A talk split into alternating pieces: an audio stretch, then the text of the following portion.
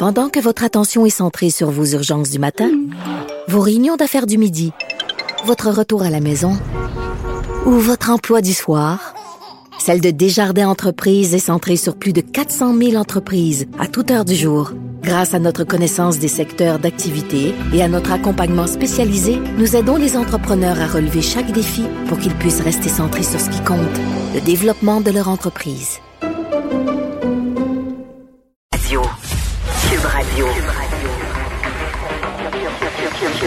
Cube Radio. En direct à LCN.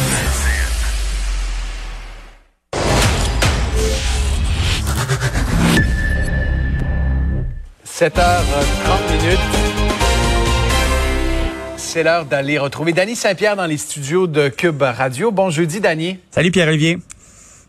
12 août, on achète un livre québécois et on fait œuvre utile. Alors, tu es à la fois animateur, euh, évidemment, tu es chef, propriétaire. Tu es également auteur parce que euh, dans la cuisine de Ben Danny là. Saint-Pierre, tu avais écrit ça quand même en, en 2013. Tu as cette expérience-là. Est-ce que ça ajoute au fait que pour toi, le 12 août, c'est important?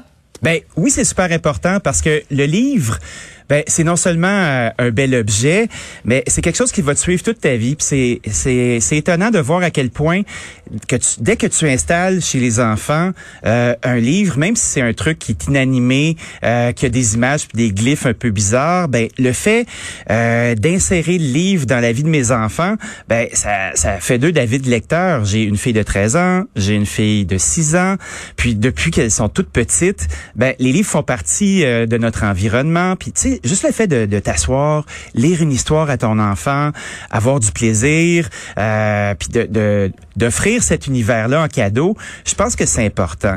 Je pense que c'est une façon aussi de, de stimuler euh, nos jeunes à avoir accès au langage, à avoir un bon niveau de langage. Puis en, en lisant, ben, je sais pas pour toi, là, mais pour moi, euh, ça m'a appris à reconnaître euh, par l'orthographe euh, la, la- est-ce que j'ai bien écrit ce mot-là ou pas? Puis là, tu fais des fois, ah, il est ce mot-là. ben, c'est à force de l'avoir vu quand tu fais de la lecture. En étant auteur de livres de cuisine, ben c'est étonnant à quel point il y a des mots dans un livre de cuisine. Puis c'est, c'est là que tu, tu vois le travail qu'il y a derrière tout ça. Oui, c'est des images, mais c'est une façon de façonner ton propos. C'est une façon de présenter les recettes. Euh, puis il y a beaucoup d'auteurs, moi, qui m'ont inspiré, euh, dont Fergus Anderson euh, du Saint John, du Saint John's à Londres, où il y avait une certaine façon de personnaliser ses aliments comme s'il était en relation avec lui. Fait que tu vois que le pouvoir des mots, la façon d'aborder, euh, peu importe le sujet, ben c'est quelque chose qui est intéressant. Puis tu sais, un livre là, ben c'est pas, tu vas pas avoir besoin de métaux rares extraits par des enfants un peu partout dans le monde pour le faire fonctionner. T'as pas de Wi-Fi, ton livre marche. T'as pas de courant, ton livre marche. Ton livre est brisé, tu peux le recycler. Un livre, tu t'ennuies, ça fonctionne. Tu t'ennuies pas, ça fonctionne quand même. C'est un temps de recul pour être capable de, de lâcher l'écran un peu, de se mettre en retrait, puis de, de passer un beau moment, puis d'ouvrir un univers qui, qui est, ma foi, très, très, très fonctionnel et, et riche pour euh, nos jeunes et nos plus vieux.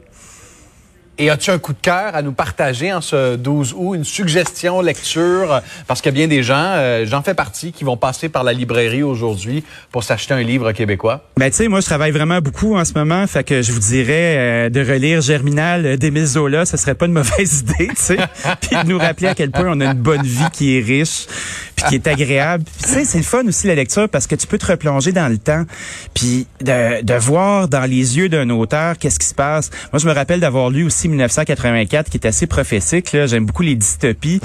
Euh, donc de voir à quel point euh, Orwell qui a écrit ça dans les années 50 euh, avait vu euh, dans une espèce de fenêtre apocalyptique du, fu- du futur des écrans qui nous voient euh, puis qui interagissent avec nous dans nos maisons puis tu sais on n'est pas encore dans ça mais quand même tu vois à quel point l'imagination, la richesse euh, d'un esprit ben, peut se transposer dans ça. Puis malheureusement au Québec, on a un adulte sur cinq qui, a- qui a de la difficulté avec la, la fonctionnalité de la lecture, puis de, de cette façon de s'exprimer. Je pense qu'une population euh, qui est capable d'avoir le mot pour le dire, euh, une, une population qui est capable de demander ce qu'elle veut, puis cet, cet accès au langage est hyper important.